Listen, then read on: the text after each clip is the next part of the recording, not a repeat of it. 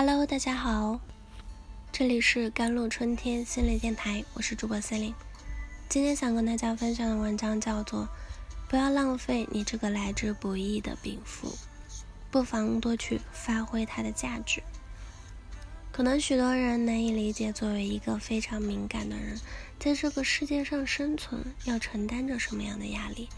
别人一句无关紧要的言辞，在他们心中可能都会翻来覆去的翻旧好久。那总是对自己的言行下意识来来回回的审视，不断的是在内心问自己啊，我有没有哪里做错了？情绪容易大起大落，来得快，去得也快，特别容易陷入疲惫之中。那需要较长的时间问回血的。特别容易深夜 emo，在独自一人的时候，翻涌起许多早已尘封的遗憾、感伤和忧郁。一个敏感的人呢，他的内心就像装了一个放大器一样，会把大脑对外在刺激的认知和处理过程放大。一方面，他接收到的外在刺激会被放大，从而使得有些在别人看来无关紧要的小事。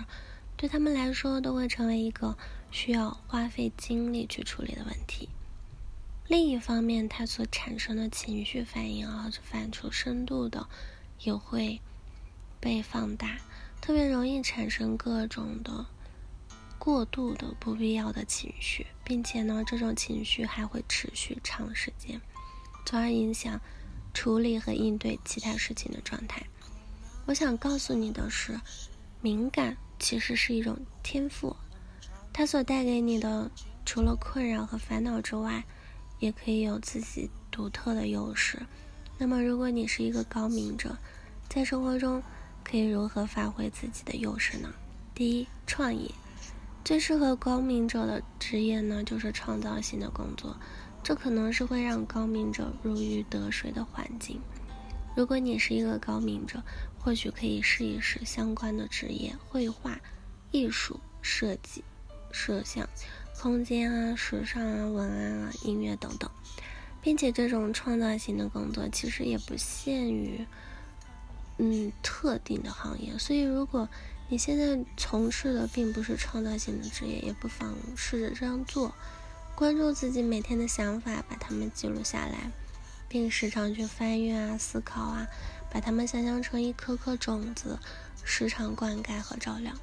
看能否从中发出什么有用的结果。无论把它们用到工作中，还是发展成生活中的兴趣，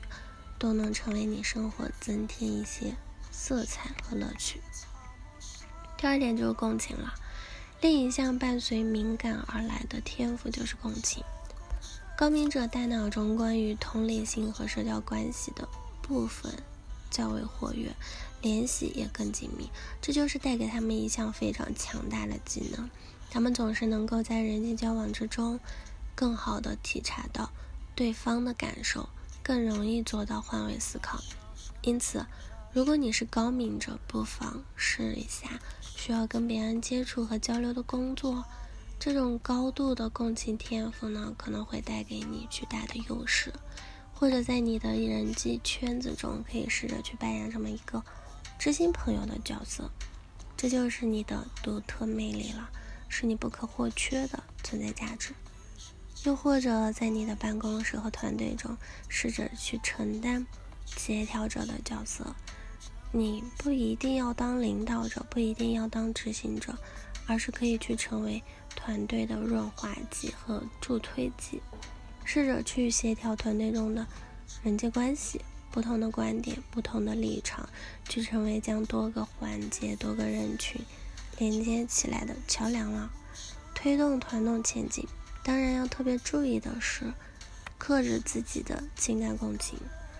更多的使用认知共情。避免自己被情绪淹没，徒增烦恼和压力，成为火，点亮黑暗，但不要烧尽自己。第三就是审美了，高敏感所带来的另一个禀赋呢，就是特别容易发现生活中的美和趣味。作为一个高敏者，你天生能获得的幸福感就比别人更多了。这就是敏感对你的馈赠。因此，我想给两个小小的建议。第一点就是，不妨去培养一个跟审美有关的兴趣爱好，比如绘画、摄影、摄像等等。你会发现，你不但能够在它上面玩的更加如鱼得水，比其他人更容易上手。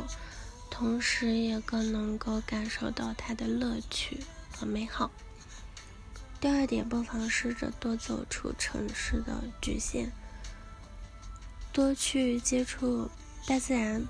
走出去，走进自然，你的审美感才能得到最大程度的发挥。近几年的研究发现呢，亲近自然不但可以提高心理健康，还可以提高注意力、创造力、记忆力。与此同时，它还可以帮助睡眠啊，帮助人们经历焦虑或者抑郁，并改善一些症状，如注意缺陷障碍。这一点对于天生具备审美天赋的高明者来说，门槛更低，效果也会更好。所以，不要浪费你这个来之不易的禀赋啊！不妨多去发挥它的价值，让你从审美之中获得疗愈、平静和幸福。好了，以上就是今天的节目内容了。咨询请加我的手机微信号：幺三八二二七幺八九九五，我是 C 琳，我们下一期节目再见。